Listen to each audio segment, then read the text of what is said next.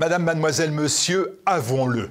L'inquiétude est plus que jamais de mise, puisque par rapport à 2023, nous accusons un important retard pour constituer notre budget pour 2024. Notre budget, parlons-en.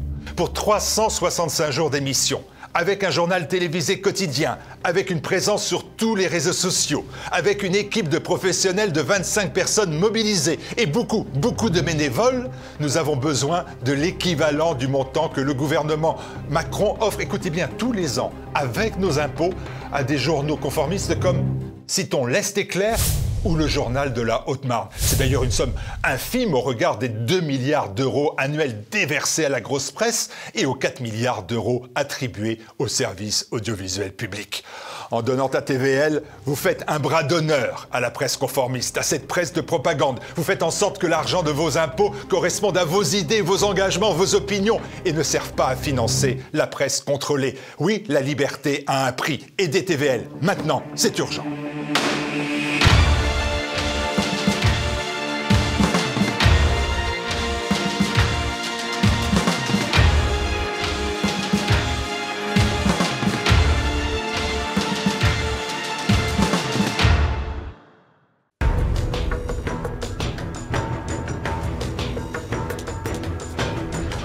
Bonjour à tous, ravi de vous retrouver pour ce nouveau Zoom aujourd'hui en compagnie de Guillaume Bernard. Bonjour monsieur. Bonjour Pierre.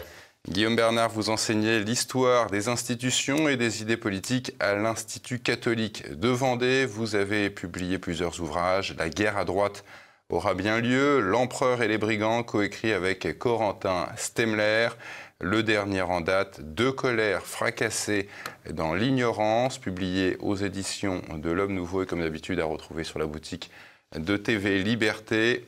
Une conversation fantastique entre un enfant à naître et sa mère qui envisage de l'avorter. Guillaume Bernard, vous avez écrit cet ouvrage dans une période professionnelle et personnelle, dites-vous, difficile. Pourquoi vous êtes saisi de cette thématique dans la difficulté, celle de l'avortement? Eh bien, écoutez, j'ai effectivement euh, eu des difficultés euh, et j'ai été objectivement fragilisé. Et sans aucun doute, je pense que je me suis euh, intéressé au cas de quelqu'un qui était encore plus fragile que moi, c'est-à-dire l'enfant à naître, que sa mère envisage d'avorter et qui est pieds et poings liés et qui ne peut pas faire grand-chose. Alors que moi, j'ai pu me battre. J'ai pu me débattre et j'ai pu effectivement euh, vaincre euh, la situation que je connaissais. Euh, mais le cas de cet enfant qui ne peut rien faire et qui dépend entièrement des autres, eh bien, m'a particulièrement attendri. Et voilà pourquoi cet ouvrage est né. Alors l'avortement, certains, certaines nous diront que l'homme n'a pas sa place dans ce débat. Qu'est-ce que vous leur répondriez? Écoutez, pour qu'il y ait la conception d'un enfant, il faut qu'il y ait la rencontre euh, d'un ovule féminin, d'un spermatozoïde masculin. Euh, et donc, par conséquent, l'homme a toute sa place dans cette question. Euh, et puis, je crois que, au-delà même de la question de savoir si ce sont des hommes ou des femmes, c'est une question de société. et par conséquent, je me trouve parfaitement légitime pour pouvoir hmm. intervenir sur ce sujet. Alors, rentrons dans le dur. Guillaume Bernard, parlons de l'acte sexuel, puisqu'il en est question dans cet ouvrage, pour faire un enfant, c'est comme ça qu'on s'y prend.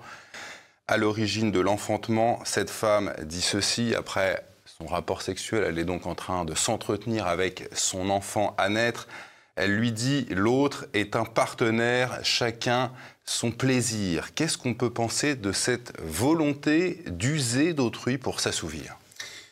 Je crois que sous prétexte de libération sexuelle, euh, la sexualité a été extrêmement appauvrie. Et que dans le fond, euh, disons les choses de manière un peu brute, euh, eh bien, la sexualité aujourd'hui se réduit bien souvent à une masturbation d'un partenaire sur l'autre. et c'est un appauvrissement parce que cela signifie qu'il n'y a pas véritablement de recherche, de communion avec l'autre. Le fait que deux personnes puissent se donner l'un à l'autre pour ne faire plus qu'un.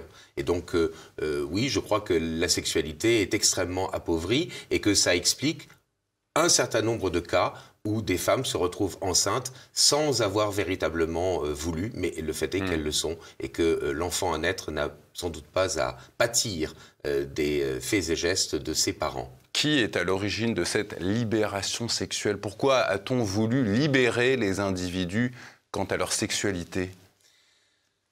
Il y a une incontestable volonté, je dirais, de réagir ou de s'opposer à ce qui était considéré comme euh, eh bien, une morale, euh, en particulier chrétienne dans, notre, dans nos sociétés occidentales, euh, qui était supposée étouffer les instincts des, des individus. Euh, or, euh, la morale, au-delà même de la religion et indépendamment même de la religion, c'est quelque chose qui permet de se canaliser, qui permet, je dirais, d'agir euh, en connaissance de cause. Et je crois qu'on a rendu les relations humaines beaucoup plus bestiales, beaucoup plus dures, que ce soit dans le monde économique où les rapports sociaux sont devenus extrêmement durs, ou dans le monde de la séduction, eh bien, en fait, on est rentré dans un véritable rapport de force et non plus dans la recherche d'une communion et d'un bien commun. C'était volontaire, ce, cette recherche du rapport de force, de vouloir voir les individus s'affronter entre eux Je ne sais pas si, en termes de séduction et de sexualité, c'était l'objectif qui était poursuivi, mais en tout cas, c'est la conséquence. C'est, euh, vous savez, le premier roman connu de Michel Houellebecq, Extension du domaine de la lutte. Il y avait une lutte économique et sociale, et celle-ci a été transposée hmm. euh, dans le monde de la séduction Alors et des rapports amoureux. Cette femme qui envisage l'avortement ne voit son enfant à naître, vous l'écrivez, que comme un vil accro de contraception, un imprévu conçu fortuitement, un, un problème passager. Depuis quand, pour certaines femmes, la vie est devenue un problème? Je crois qu'on a cherché à les dénaturer, c'est-à-dire à le faire oublier qu'en elle, il y avait un élément intrinsèque qui était euh, la maternité, euh, la possibilité en tout cas de la maternité. Et que euh, c'est le refus du corps c'est le refus de la spécificité du hmm. corps féminin et de la nature des choses. Euh, il y a incontestablement une volonté de rendre les choses artificielles, de la même manière qu'on conçoit la société euh, comme étant euh, le fruit d'un hypothétique contrat social. Eh bien, on envisage effectivement les relations humaines comme étant des rapports de hmm. force. Cette femme dit à son enfant, on peut le lire dans votre ouvrage, son enfant à naître, elle lui dit qu'il est quelque chose, qu'il est un amas, pas quelqu'un. La chosification de l'embryon, c'est assez récent, ça vient d'où ça aussi? Écoutez, ça vient euh, d'une part effectivement d'une volonté de, de nier l'humanité de l'enfant à naître contre toute euh, logique et contre toute évidence, parce que génétiquement parlant, l'enfant à naître est évidemment humain. Mais je crois que cette chosification, elle vient aussi du fait que euh, on, a, fini par ne considérer comme n'étant humain que l'être qui est capable d'autonomie, que l'être qui est capable d'exercer sa liberté. Alors, celui qui est capable de produire et de consommer en Alors, réalité. Oui, bien sûr, mais euh, qui est capable, je dirais, d'exercer une volonté. Euh, l'enfant à naître, évidemment, il n'a même pas demandé à venir au monde, hmm. euh, il n'a même pas demandé à être conçu, et donc par conséquent, euh, eh bien, il n'est peut-être pas véritablement humain. De la même manière qu'à l'autre bout de la chaîne, eh bien, le malade comateux, ou même s'il n'est pas comateux, s'il ne peut pas s'alimenter tout seul, ça a été le cas de Vincent Lambert, eh bien, euh, on le considère comme n'étant plus véritablement mmh. humain. Donc je crois qu'il y a une définition de l'humanité aujourd'hui qui est en train de s'imposer. Ça n'est plus une humanité liée à la nature qui nous est donnée par le hasard, par Dieu, par l'ordre des choses. Euh, c'est une humanité qui est auto-construite par l'homme mmh. lui-même. Et par conséquent, ça conduit à nier l'humanité et l'innocence, bien entendu, c'est un autre aspect des choses, l'humanité de l'enfant à naître, puisque, eh bien, il ne respire pas seul. Mais cette volonté de l'enfant à vivre quand il sort, quand il arrive au monde, il n'a aucune volonté, si, ce n'est peut-être celle de, de, respirer, il n'a aucune conscience de quoi que ce soit. Alors, donc est-ce qu'on doit lui... que ce soit, ça vous n'en savez rien et moi-même non plus. En revanche, il y a ce que les Grecs anciens appelaient la physis, c'est-à-dire la, la puissance de la vie, euh, la vie qui jaillit, qui va s'épanouir, qui va se développer. Et ça, je crois qu'effectivement, le fait que l'homme moderne euh, est dans le fond dépendant hein, d'un ordre des choses qui le dépasse et dans lequel il vit, ça, cet euh, aspect-là, la modernité le refuse. Et il y a une forme de nihilisme là-dedans. L'enfant dit à sa mère qu'il est à sa merci et il l'interroge, sa mère. Il lui dit Le joug du plus fort, l'accepterais-tu pour toi?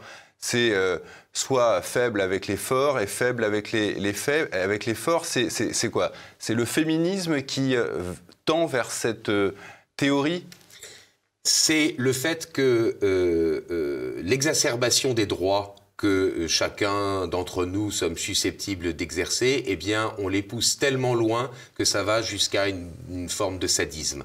Euh, et le féminisme, effectivement, aujourd'hui, euh, est devenu l'expression d'une nouvelle lutte des classes. Hein. N'oubliez pas que la lutte des classes, c'est un concept libéral inventé par François Guizot, repris ensuite par Karl Marx. Alors bien sûr, il n'était pas d'accord sur la délimitation, sur le contenu des classes en question qui s'opposaient, mais c'est un concept commun aux libéraux et aux collectivistes dans la modernité politique. Eh bien, le féminisme a transposé au rapport entre hommes et femmes la lutte des classes du libéralisme et du marxisme. Peu de temps avant euh, sa mort, Simone Veil, qui est donc la mère de la loi sur l'IVG, avait déclaré qu'on allait beaucoup trop loin, que l'esprit de la loi qu'elle avait euh, mis en œuvre était dépassé, était même violé. Euh, qui en fait aujourd'hui est le tenant de cette mentalité, de cette nouvelle mentalité? Alors, deux éléments dans ma réponse, si vous le permettez. D'abord, je ne suis pas tout à fait certain que Simone Veil ait été bien consciente des choses, dans la mesure où euh, la loi Veil en 1975 permettait déjà d'éliminer des enfants que l'on ne voulait pas. Euh, finalement, on a fait que euh, le législateur par la suite n'a fait que eh bien pousser la logique jusqu'au bout. Donc je peux comprendre que Simone Veil a été apeurée par eh bien toutes les évolutions, mmh. le, report des différents délais, on est passé de 10 à 12 à 14 semaines, etc. la suppression de la question de la détresse de la femme, bon très bien, enfin très bien, c'est une manière de parler, vous m'avez bien compris.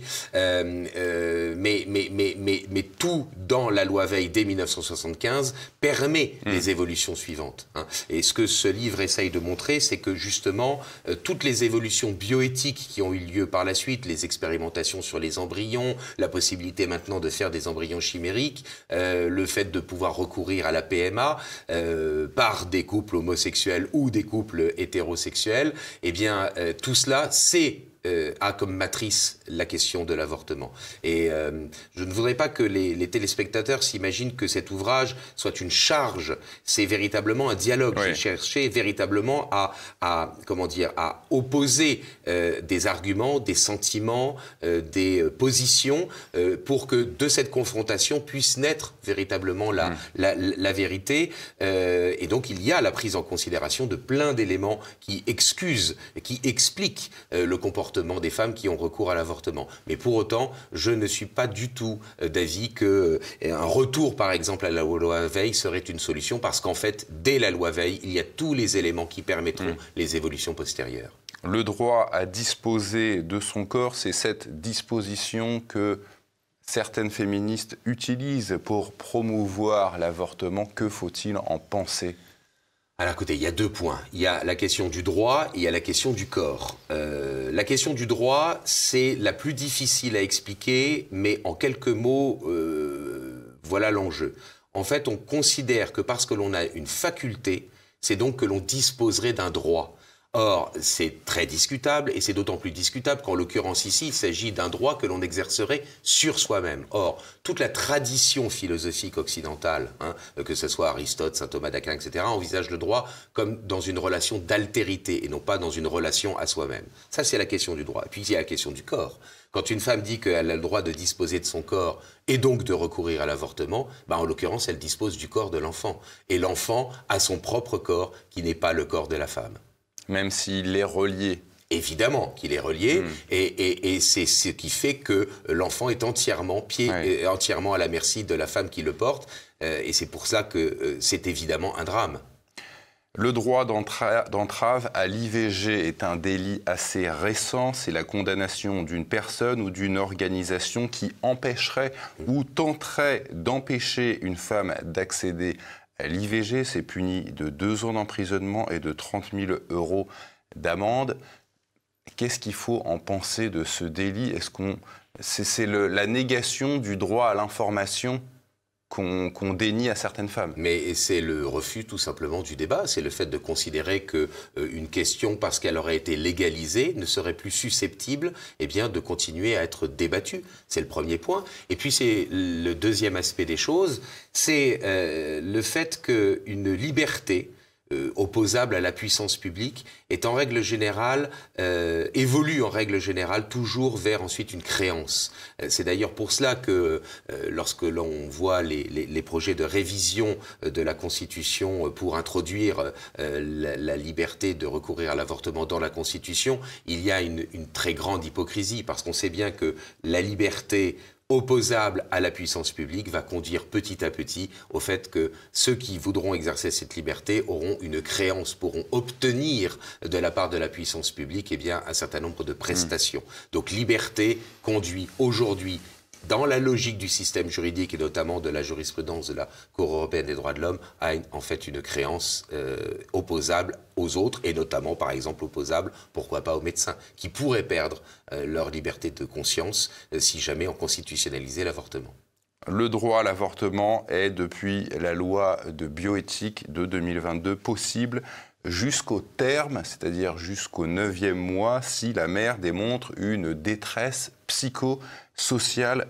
Comment on explique, comment on perçoit cet allongement du terme Mais parce que dans la mesure où l'on nie l'humanité euh, de l'enfant à naître, au moment de sa conception, il n'y a pas de raison de ne pas nier cette humanité jusqu'à la naissance. Bon. Et puis, je crois, j'en reviens, pardonnez-moi à ce que j'ai évoqué déjà tout à l'heure, mais je crois que c'est très important. Il y a cette idée que, euh, dans le fond, n'est un être humain que celui qui est capable d'exercer sa liberté, sa volonté, sa rationalité. Et donc, euh, effectivement, on va nier euh, l'humanité de l'enfant et on va nier son innocence. J'insiste là-dessus parce qu'il n'y a pas que la question de l'humanité de l'enfant qui peut euh, conduire à s'opposer à l'avortement. Il y a aussi le fait qu'il n'a commis de sa part, de lui-même, aucun acte qui justifie que la rétribution de cet acte soit son, son élimination. 222 100 interruptions volontaires de grossesse, y compris médicamenteuses, ont été réalisées en France en 2020. Il y a cette expression que l'on entend souvent, l'IVG de confort.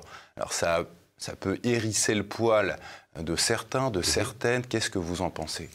J'en pense que D'abord, il ne faut pas négliger les incontestables pressions que les femmes peuvent subir pour les conduire à avorter. Euh, pression de la part d'un conjoint qui est un lâche, euh, pression de la part d'un employeur qui est un esclavagiste. D'une euh, société qui n'est pas capable d'assumer une femme qui va avoir un gosse. Exactement, et, qui préfère effectivement la faire avorter plutôt que lui offrir les conditions pour pouvoir assurer eh bien, la naissance de l'enfant. Donc il ne faut pas négliger ça. Pour autant, il est bien évident qu'il y a un certain nombre de femmes qui ont recours à plusieurs reprises à des avortements, et là on peut considérer qu'elles se servent de l'avortement comme d'une forme de contraception, euh, et donc euh, cela explique l'expression IVG de confort. Entre condamnation et laisser-faire, où devrait être le curseur que l'État euh, devrait placer pour cette question de l'avortement? Alors moi, je, que les choses soient bien claires il y a ma position personnelle et puis il y a le dialogue entre ces personnages. Ma position personnelle, c'est que euh, je souhaiterais qu'il n'y ait pas d'avortement. Mais je ne suis pas un obsédé de l'interdiction. L'objectif, c'est que des enfants à naître puissent naître. Euh, ce n'est pas que des femmes se voient retirer une possibilité de recourir à cet avortement. Bon, au final, je considère qu'évidemment, légaliser l'avortement est une ignominie, mais pour autant, euh, ce qui est important, c'est de créer les conditions pour que les femmes qui voudraient ne pas avorter puissent effectivement euh, ne, pas le faire. Et euh, il m'a semblé que par un dialogue, par une forme littéraire, ça permettait d'adoucir la dureté de certains propos, la crudité de certaines questions, mmh. on en a abordé certaines, et que cette forme littéraire était au service de la recherche de la vérité. Vous allez aussi, Guillaume Bernard, sur le terrain de l'euthanasie. On sait que le président Macron a annoncé qu'il allait s'en saisir, en tout cas c'est dans les cartons. Et dans votre ouvrage, on lit ceci, l'enfant dit à sa mère que l'enjeu entre l'avortement et l'euthanasie est identique, la conscience mise sous anesthésie. certains balaient le respect dû à la vie d'un revers de manche et invoquent toujours la liberté individuelle. Que leur répondez-vous? Eh bien que euh, on est avec le même enjeu concernant la définition du droit. Euh, ce n'est pas parce qu'on a une faculté, par exemple la faculté de se suicider, qu'on a pour autant le droit de euh, se suicider. Et donc, euh, le consentement du malade qui demanderait l'euthanasie n'est pas une cause exonératoire euh, de la culpabilité de celui qui le tuerait en l'euthanasiant. Et donc, par conséquent, je ne crois pas qu'une société soit une société juste, équilibrée, saine, si, eh bien, elle permet qu'une personne transfère une faculté qu'elle a de se suicider et qu'elle prétend exercer comme un droit à un tiers pour pouvoir l'exercer hmm. à sa place. Vous évoquez aussi l'antispécisme qui réduit l'homme à un animal comme les autres. Ça vient d'où cette idéologie Est-ce que ça vient de la même idéologie que l'avortement, l'euthanasie? Mais je crois que tous les sujets sont liés. C'est sans doute euh, une de mes, euh, un de mes leitmotifs euh, dans un certain nombre de mes écrits, moins littéraires que, que celui-là. C'est le fait d'essayer de, montrer la cohérence d'un système de pensée au-delà même de la question de savoir si on y adhère ou pas. Mmh. Or, la modernité politique, elle repose sur un certain nombre d'éléments, d'hypothèses, et notamment celle qu'il n'y aurait pas d'ordre naturel ou il n'y aurait pas d'ordre cosmologique des choses. Cet ordre, cette négation de l'ordre cosmologique des choses conduit à concevoir la société comme un artifice, comme étant le résultat d'un contrat social. Eh bien, il n'est pas étonnant que la modernité politique continuant à évoluer, continuant à s'approfondir, eh bien, on aboutisse à l'idée que l'homme n'a pas de nature, que l'homme n'a pas d'ontologie et que l'homme s'auto-construit. L'antispécisme, c'est une des conséquences, effectivement, du fait que l'homme prétende s'auto-construire et ne pas prendre en considération une ontologie qui lui est donnée par l'ordre naturel. De colère fracassée dans l'ignorance, c'est le titre de votre ouvrage, Guillaume Bernard. Merci d'être venu sur notre plateau. Merci infiniment de m'avoir reçu. Merci.